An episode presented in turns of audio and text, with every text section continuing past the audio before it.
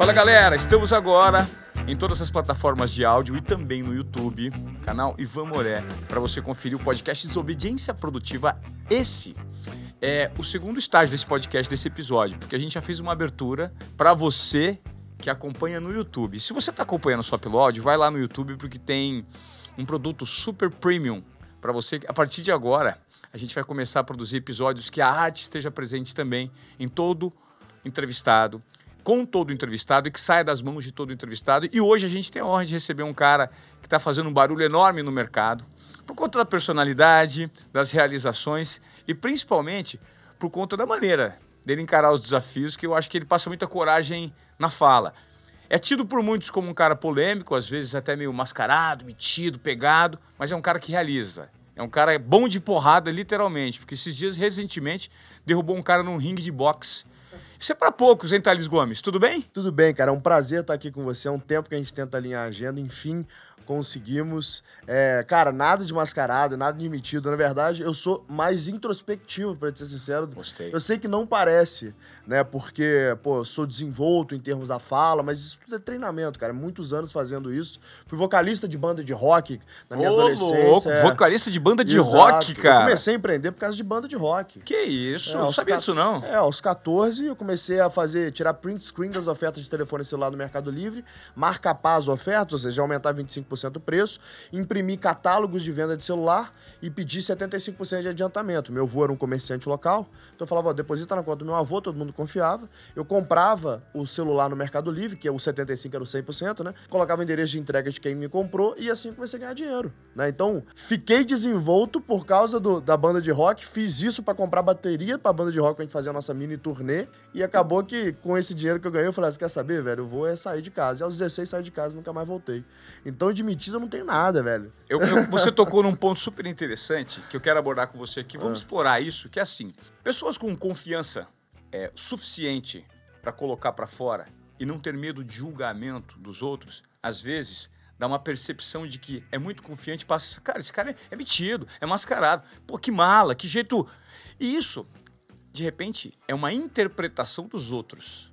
Isso não te pertence. Isso chama-se julgamento dos outros. Ou seja, e muitos temem esse medo de julgamento. E eu noto, cara, que você se coloca pra fora de uma maneira muito autêntica. Ah. E isso é parte do seu capital, hoje. Sim, sem Como é que você lida com essas críticas, Thales? Que Quando chega, pô, esse cara é metido, esse cara é mascarado, como é que é isso pra você? Cara, só fala isso quem nunca teve a oportunidade de conversar comigo. Perfeito. Quem tem a oportunidade de conversar comigo sabe que eu não sou nada disso. A verdade é que eu sou uma pessoa fechada.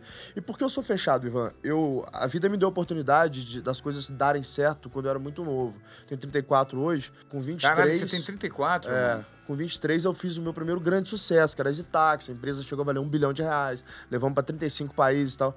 Capa de revista. Eu era muito novo, ganhei muito dinheiro, fiquei muito famoso muito cedo. Perfeito. E eu comecei a apanhar da vida por isso. Por quê? Se aproximaram de mim pessoas falsas, pessoas que não eram, de fato, minhas amigas que queriam se aproveitar daquele momento para estar próximo. Isso me fez com que eu criasse uma casca e me fechasse para abrir só para os bons, entendeu? Então, o fato de eu me abrir só para os bons acaba que cria uma percepção de que, puta, o cara não dá abertura, super simpático ele, ele não foi simpático, mas eu não quero, é, pô, aumentar tanto assim a minha rede de relacionamento agora, porque já me dá muito trabalho manter a rede que eu tenho, entendeu? E eu quero ser inteiro com a rede que eu tenho. Você sabe o que você quer, né? Na verdade, você sabe o que você quer e você não quer agradar a todos. Você quer agradar quem de fato precisa, do seu ponto de vista, Eu- ser agradado. Eu quero me agradar, cara. Tem uma Perfeito. filósofa russa americana objetivista, autora do segundo livro mais vendido no mundo depois da Bíblia, chamado Atlas Shrugged, né? A Revolta de Atlas. É, é, a, Ayn Rand ela tem um outro livro, né? Que é, um, que é uma obra muito respeitada também do ponto de vista filosófico, que se chama A Virtude do Egoísmo. E na Virtude do Egoísmo, ela fala da positividade do egoísmo, né? O como que a gente pode, de fato, tirar bom proveito de um egoísmo. Porque se você cuidar de você mesmo, cuidar com carinho de você, você consequentemente não leva problemas para os outros. Então o que eu faço é eu resolvo as minhas picas, eu resolvo os meus problemas, eu cuido de mim mesmo, eu me coloco como prioridade. E por me colocar como prioridade e cuidar dos meus problemas, eu acabo podendo cuidar dos outros. Daí nasce a filantropia, né? Só faz filantropia quem cuidou tão bem de si, que tem mais capital do que precisa e tem vontade de ajudar os outros, por exemplo. E só para fechar esse assunto, todas as vezes, Ivan, que alguém fala de você, que alguém fala de mim, que alguém fala do ouvinte que está nos assistindo aqui, está nos escutando nesse momento, ele não está falando de você, ele está falando dele mesmo. É, isso é psicanálise, né?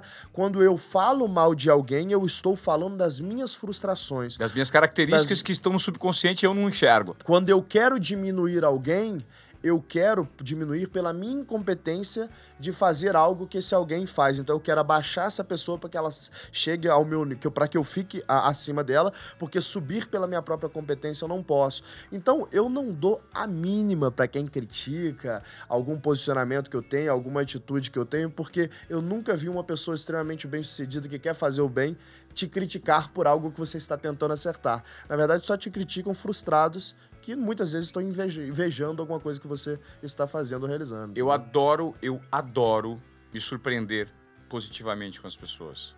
Eu já me surpreendi positivamente com você, com as suas duas respostas. Ah, que bom, querido. Fico porque feliz. você me passou muita verdade.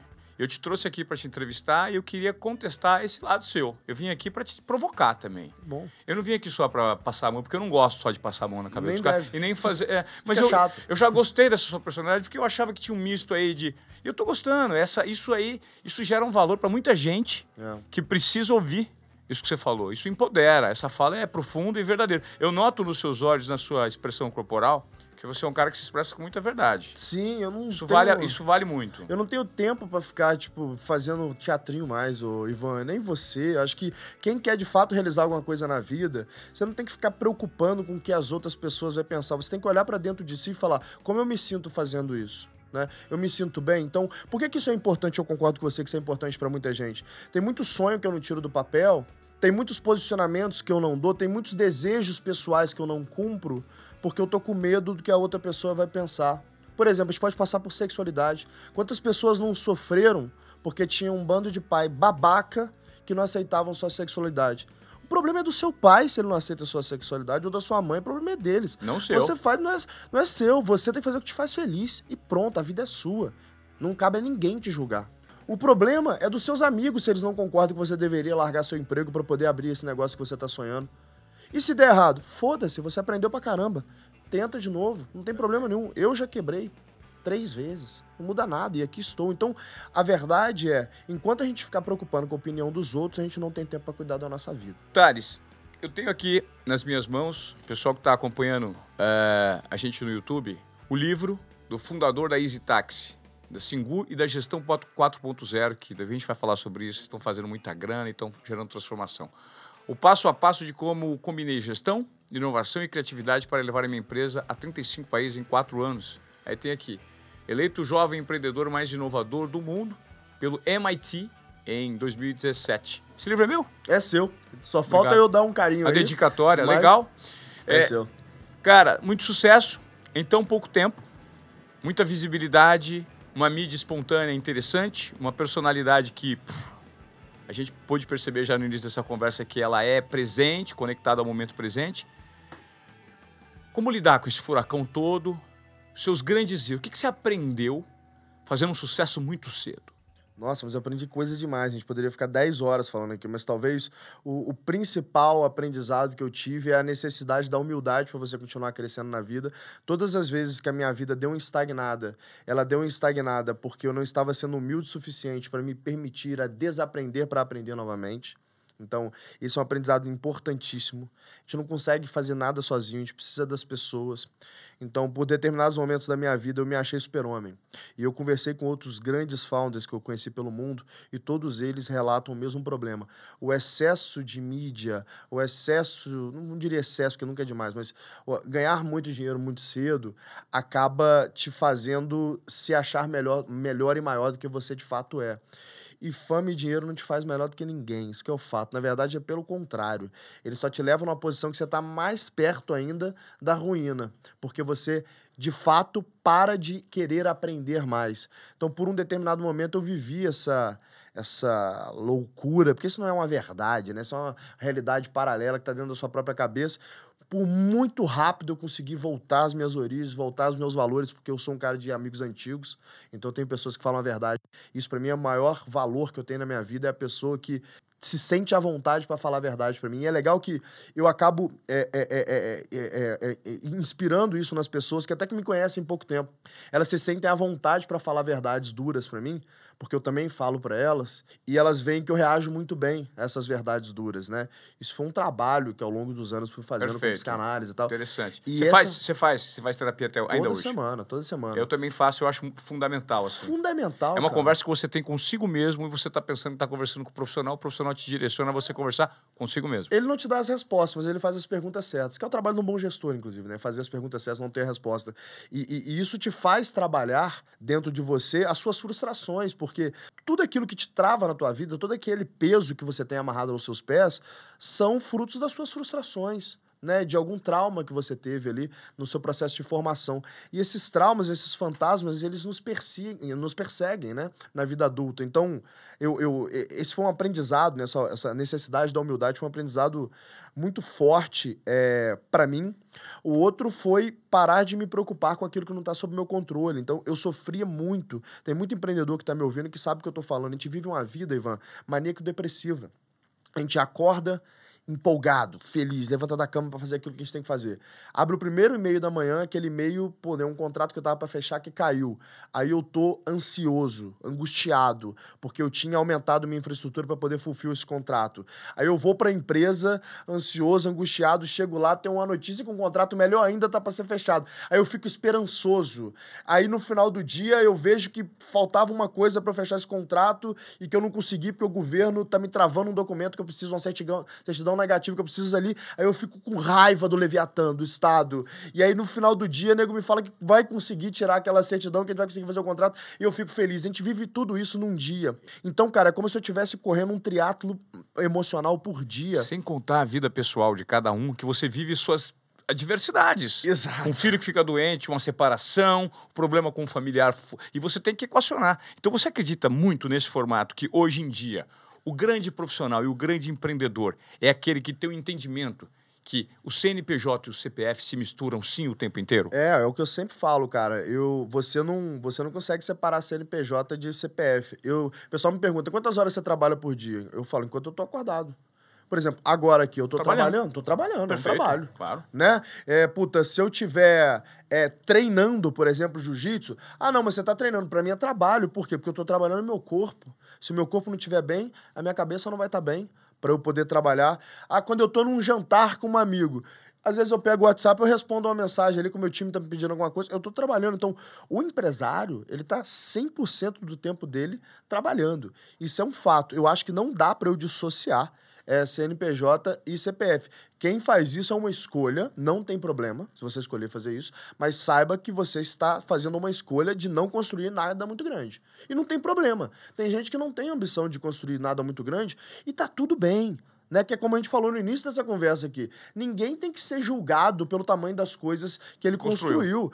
Não é nada disso. Você tem que. Na verdade, você não tem que ser julgado. Você tem que fazer o que você quiser com a sua vida. Se te faz feliz perseguir um sonho grande, construir algo grande, vá. Se não te faz feliz, te faz feliz uma vida mais tranquila, né, uma vida mais de prazeres do que de deveres, não tem problema nenhum também. Né? Mas se você optou por construir algo, saiba que isso tem um custo. E a verdade, Ivan, é que a maioria das pessoas não querem pagar o preço. Perfeito. Cuidar de uma vida é tão exponencial do ponto de vista de visibilidade quanto a sua, ela requer uma atenção com o corpo, com a cabeça, com os negócios. Como é que você faz a divisão do seu tempo? É, você é um cara que tem disciplina com o tempo e quando você percebe que você de repente está passando demais do ponto em uma dessas vertentes, de repente, ponto de vista familiar ou pessoal, profissional, corpo, mente, cara, conhecimento, como é que você absorve conhecimento? Como é que você faz as divisões das caixas da sua vida para você não se perder consigo mesmo? É, eu sou super disciplinado, assim, eu só estou onde eu estou na vida porque eu sou disciplinado militarmente, né? Eu sou de uma geração, é, na verdade, eu sou a quarta geração de militares na minha família. Só eu não me tornei militar, é, não oficialmente, né? Mas treinamento eu faço todos igual. Então, meu bisavô é militar, meu avô é militar, meu pai é militar, meu irmão é militar. Então, somos todos militares. Polícia, exército? É, todo mundo polícia. Tá. Policial. Então, somos todos ali criados sob o ponto de vista de criação militar. Então, disciplina, ela é, ela é o backbone ali de, dessa criação, né? Então, eu sou super compromissado comigo mesmo. Eu sou o tipo que faço os acordos comigo mesmo e cumpro esses acordos. Por exemplo, eu tenho um acordo que eu vou treinar todos os dias. Não importa o que acontecer, eu vou treinar todos os dias, não sei que eu esteja doente. Quase, como eu quase nunca fico doente mesmo, eu treino todos os dias. Todos os dias, de segunda a Todos segunda? dias. Segunda a segunda. Todos os dias, sem tirar. Geralmente duas vezes por dia, mas tem dia que não dá. Tá. É, eu tenho um outro acordo comigo que eu estudo todos os dias. Então, esses são os únicos dois acordos. Sem contratempo mesmo, isso é invariável. Você Não, estuda tá todos na minha dias. agenda. Se abrir a minha agenda, tem horário de treino ali e horário de estudo. Então, eu só, eu só faço o que tá na minha agenda.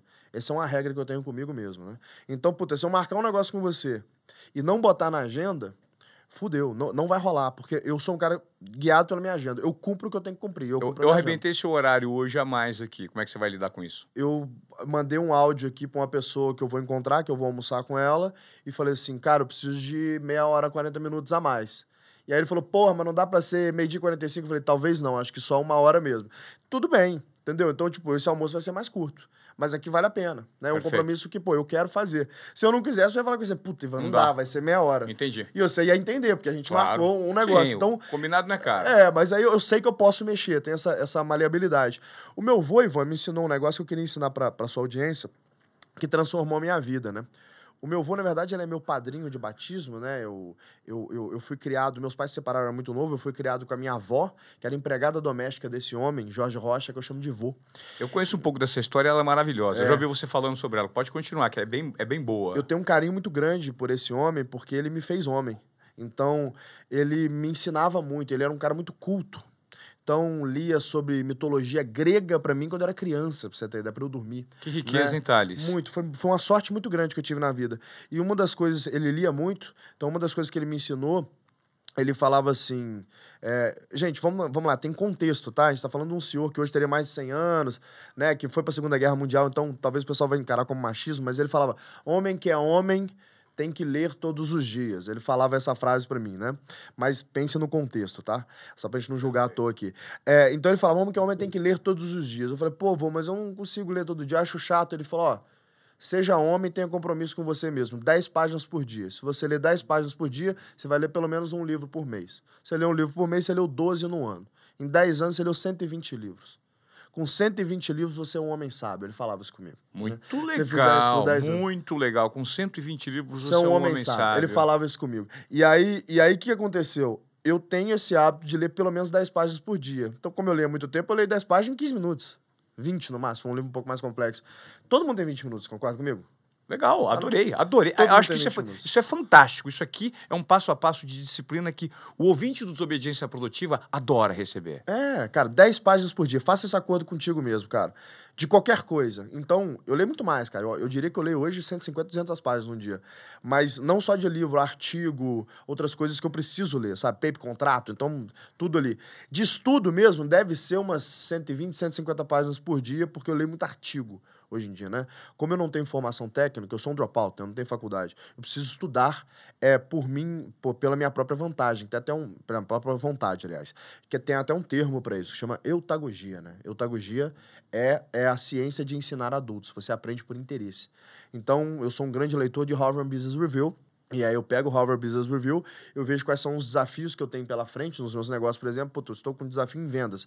Eu quero ver quais são os melhores papers de vendas. Eu converso com as pessoas que eu respeito em vendas, falo, cara, tem esse paper aqui do Mark Roberts, tem esse livro aqui tal que você deveria ler. E eu vou balizando os meus estudos com base nisso. Você Sabe? aprendeu inglês é, bastante tempo? 2006, eu morei na África do Sul. Você morou na África do 2006. Sul? É. Qual que foi, como que foi a jornada? de- Eu, eu tava na faculdade ainda, eu ganhei uma bolsa para fazer um curso de inglês e antropologia Antropologia, super interessante, É. na, hein, na meu? África do Sul. Eu gosto pra caramba, cara, de, de behaviorismo, essas coisas. É. E aí fui lá, cara, pra, pra Cape Town em 2006 e foi uma experiência incrível, porque assim, eu, eu nunca tinha pegado um avião na minha vida em 2006. É, eu peguei o meu em 2004, primeira vez. Que doideira, velho. É dos nossos, então, né, velho? Caipiraço. Só que detalhe, eu entrei num avião a Ah. primeira vez, eu tinha uma vergonha, cara, Eu imagino. com 28 anos. Eu tenho 44 hoje, Thales. Caramba, você tem cara de novo, velho. Eu tenho 44. Depois eu passo a receita pra nós. É. a receita é viver num nível de vibração verdadeiro, né? E aí eu peguei com 28 e tinha vergonha. Só que hoje virou para mim um grande ativo, que eu uso, é, tinha vergonha. Eu sou eu, origem simples, eu tinha vergonha da minha origem simples. É, mas a gente é dogmado pra ter É, vergonha de origem simples. Hoje eu tenho um Louco, né? orgulho danado, velho. Eu também. É, eu aprendi. Continua a sua história de 2006, aprendeu inglês lá e foi, A- quanto tempo ficou? Ah, cara, eu fiquei seis meses mais ou menos na África, não, não sei se foi isso, quase isso, talvez um pouco menos. E voltei porque, cara, não tinha grana pra continuar mesmo, era isso, precisava voltar pra trabalhar, pra arrumar dinheiro, assim. Mas foi uma experiência muito enriquecedora pra mim, porque eu não tinha grana nenhuma, e eu cheguei lá, não falava uma só palavra de inglês, minha mala foi extraviada, velho. Você tem que ver explicando pro cara que minha mala foi extraviada. Eu desenhei uma malinha com duas asinhas e fiz assim, bag gone, bag gone. E aí eu ficava assim, minha mala, eu falava, bag gone, gone. Bag gone. Lá com o cara. Bag, o que, que é bag gone? No desenho de Thales Gomes. É o que você vai ver. Aqui agora, bag gone. É isso aí, vai lá, bag gone. E aí, puta, acharam minha mala, graças a Deus, não, coitado de mim, ia ficar com a roupa do corpo lá na África do Sul. Aprendi inglês, voltei pro Brasil. E aí as coisas foram se desenvolvendo aqui depois, né?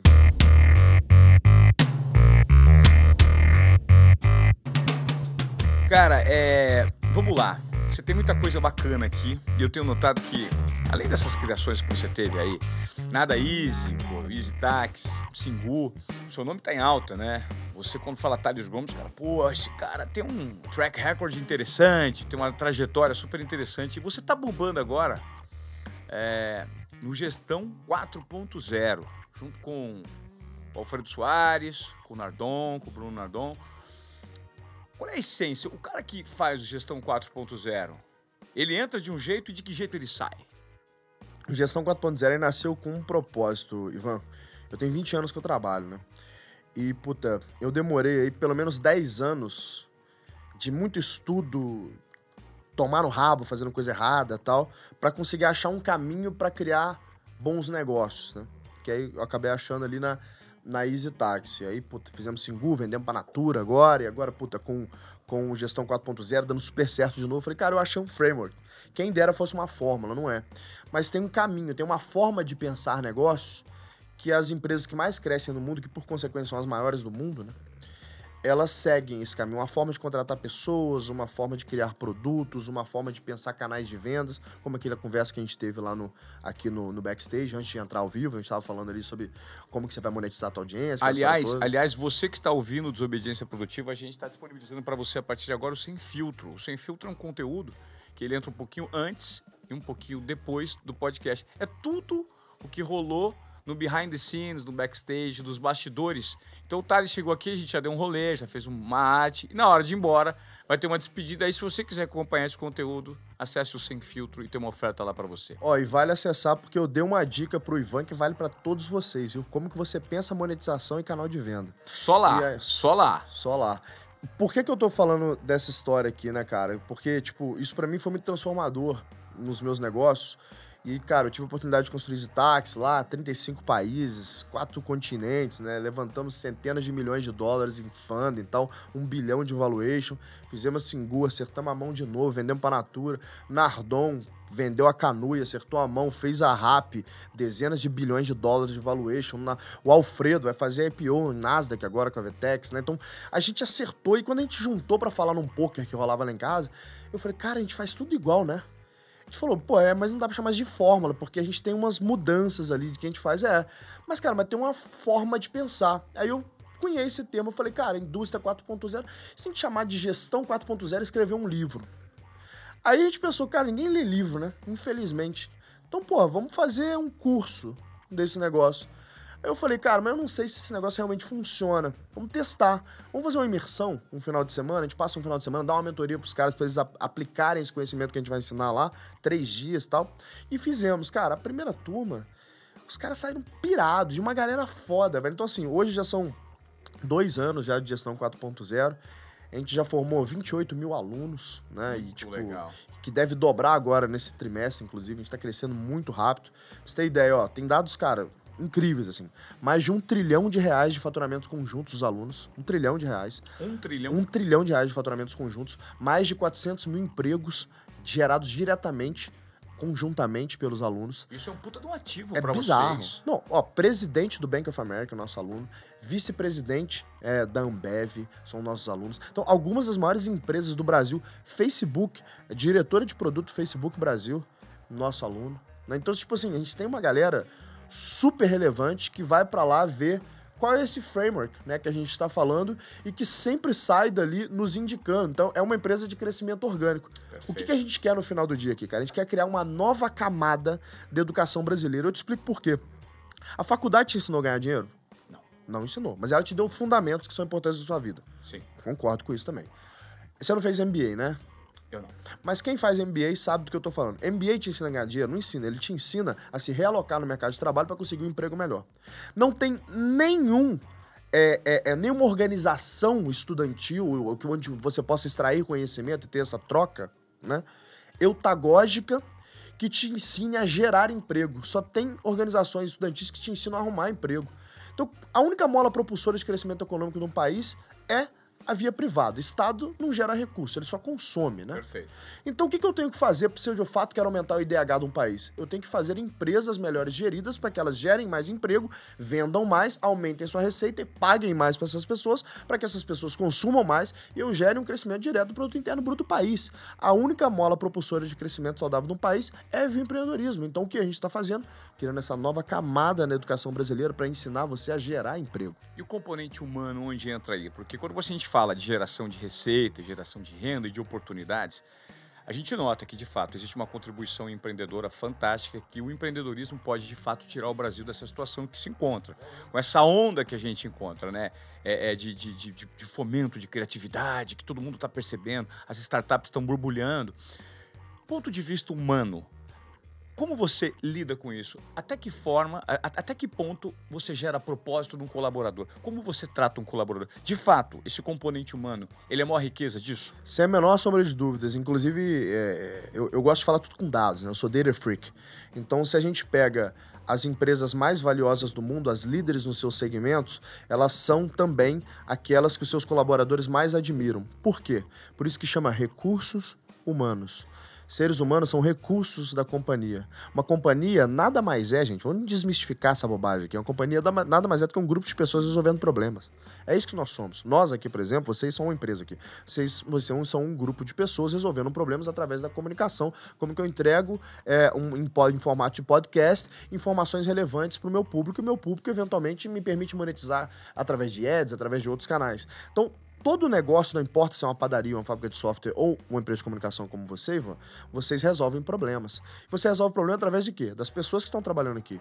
O rapaz do áudio, o rapaz da câmera. Se eles não fizerem um bom trabalho, não adianta você ser o cara mais foda do mundo. Você não vai conseguir mostrar o seu trabalho. Então é um conjunto de pessoas. Para eu fazer um lápis, eu preciso que alguém corte a madeira em algum lugar, alguém transporte essa madeira, alguém faça o trabalho para a madeira virar o lápis, alguém pegue o grafite. Então, os seres humanos, eles são gregários, eles precisam um dos outros.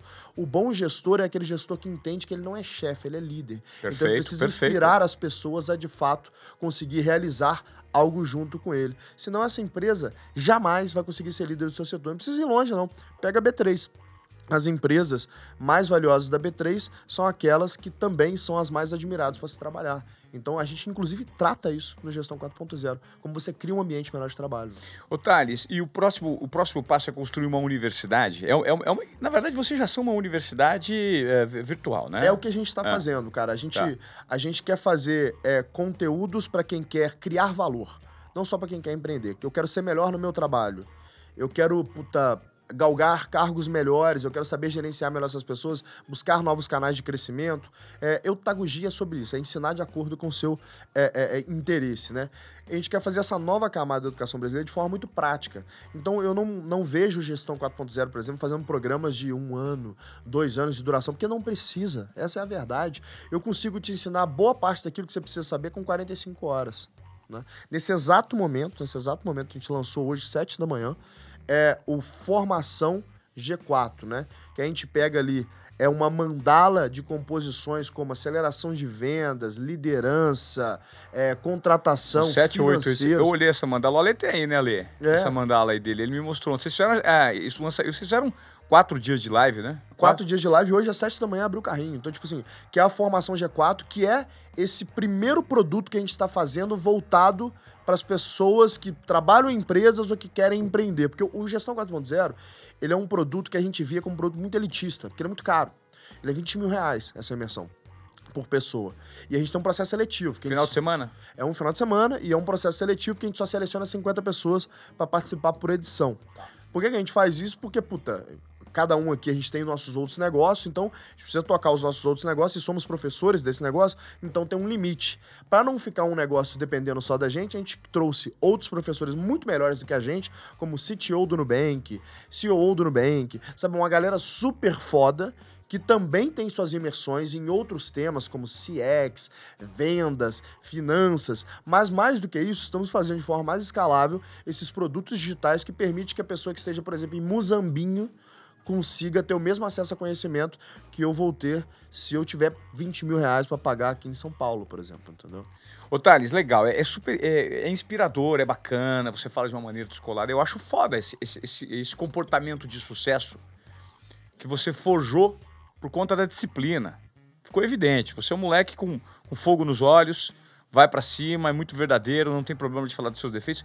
Como é que se posiciona, cara? Como é que você lida com quem olha para você e fala: Caralho, meu, eu quero ter o que esse cara tem. Você sente esse tipo de energia? Tem muita gente que tem inveja de você. Cara, eu. eu assim, acho que não só de mim, de todo mundo que consegue realizar alguma coisa acaba tendo, sabe? Eu só sou mais um é, que realizou algumas coisas que as pessoas acabam tendo sim.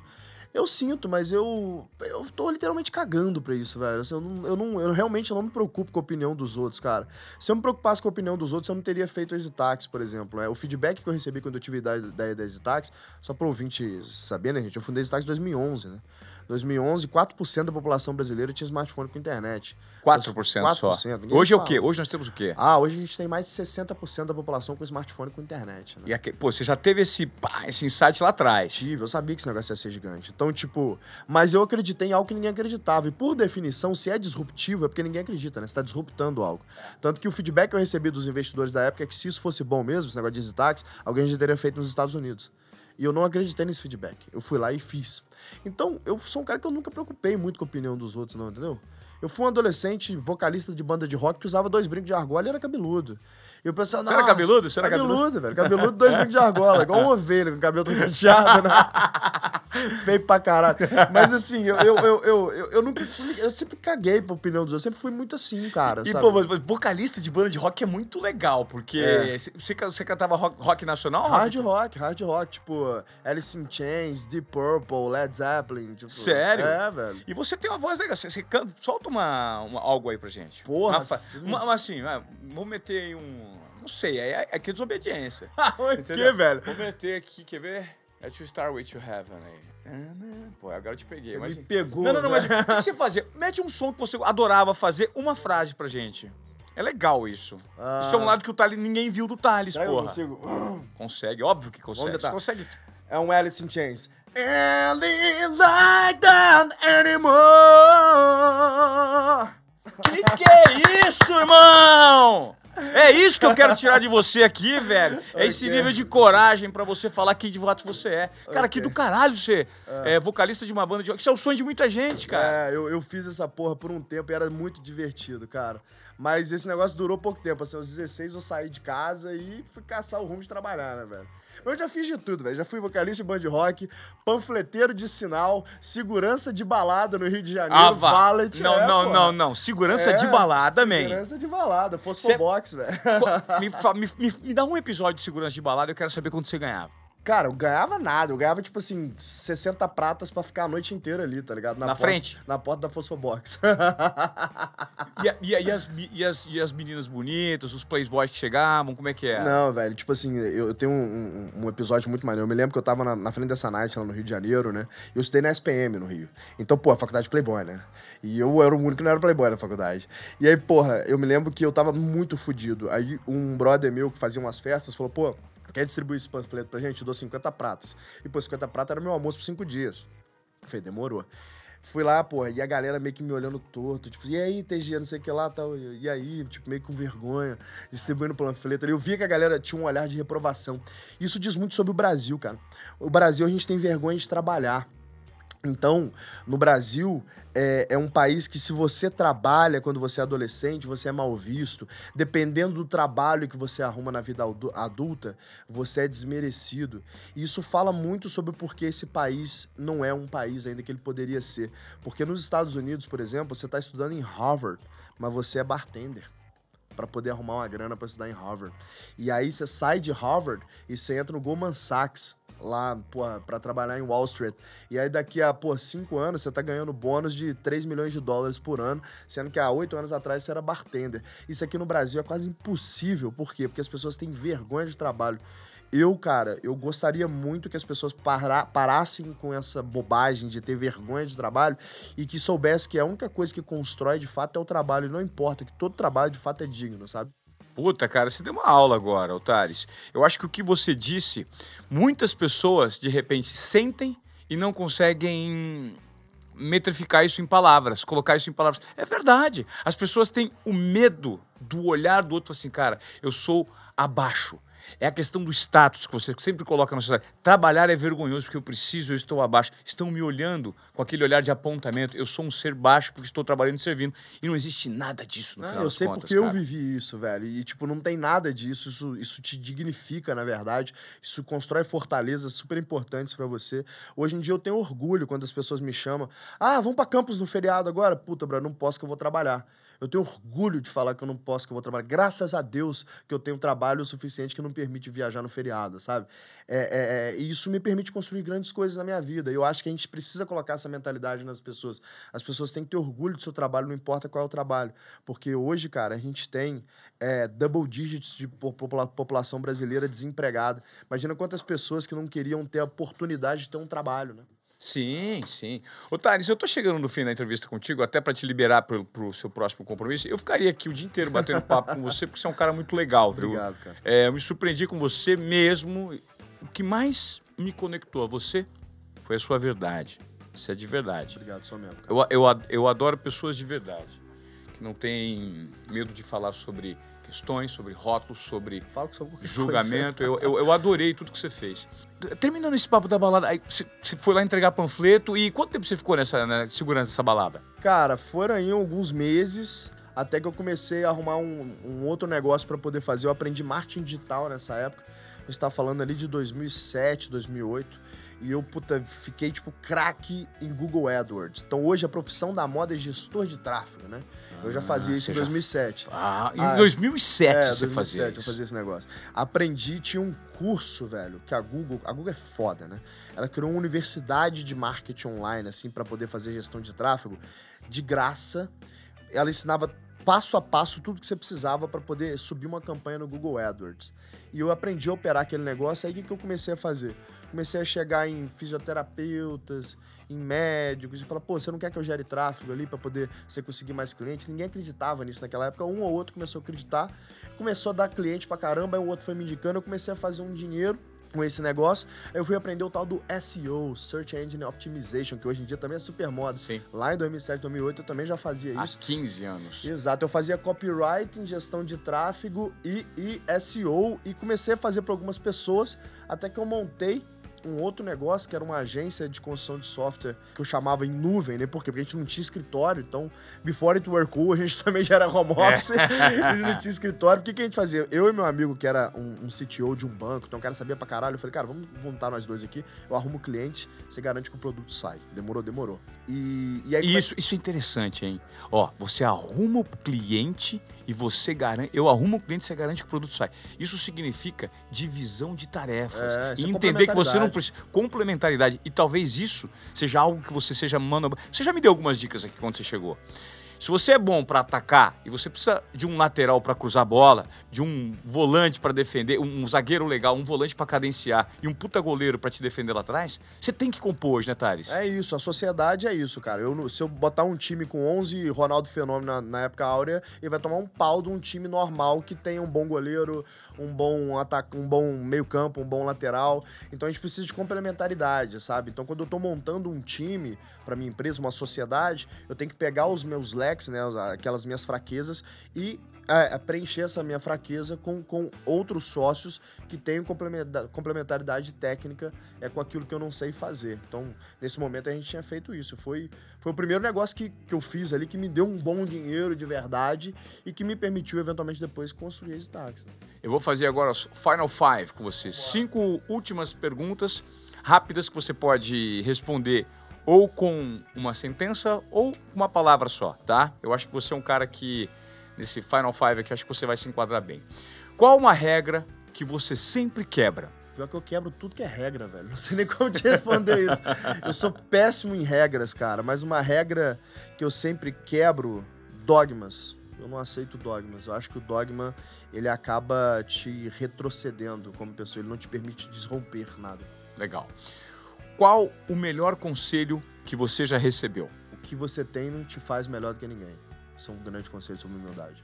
E o pior conselho que você já recebeu? O pior conselho que eu já recebi foi de um grande gestor de empresa listada que ele me falou uma vez que os fins justificam os meios e eu hoje discordo veementemente. Os fins não justificam os meios.